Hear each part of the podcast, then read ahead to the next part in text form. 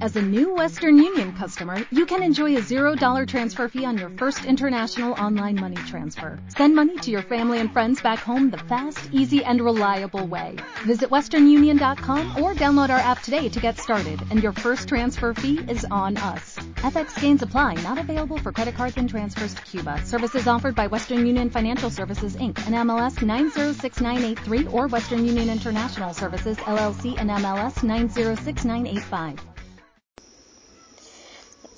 Muy buenas tardes, mi nombre es Olivia Rosa Chico, voy en cuarto semestre grupo único. Mi tema a exponer es el cruzamiento de, gametos y les voy a hablar de los monohíbridos, cómo se cruzan. Un individuo híbrido para un gen determinado. Un monohíbrido es un individuo cuyo genotipo contiene dos aleos distintos. Si el locus en estudio solo posee dos alelos, por ejemplo, a mayúscula y A minúscula. El genotipo híbrido es A mayúscula junto a minúscula.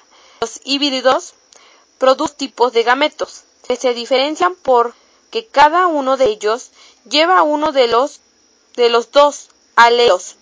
Es decir, en nuestro ejemplo, el híbrido producirá un gameto que llevarán el alelo A mayúscula y otro que llevará el alelo A minúscula. Como los alelos se reparten al azar entre los gametos. Ley de la segregación independiente. La mitad de los gametos serán de tipo A mayúscula y la otra mitad de tipo A minúscula. Si cruzamos dos híbridos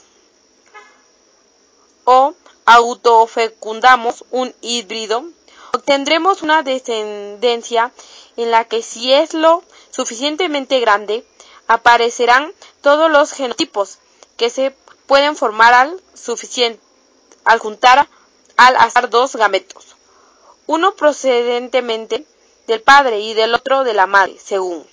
Según. Por tanto, en la descendencia del cruzamiento monohíbrido aparecen tres genotipos diferentes.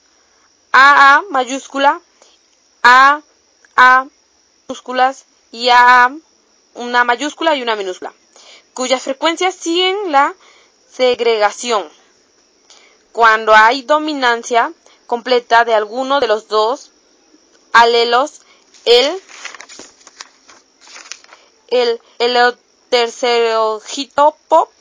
es igual al homocigoto para el alelo dominante.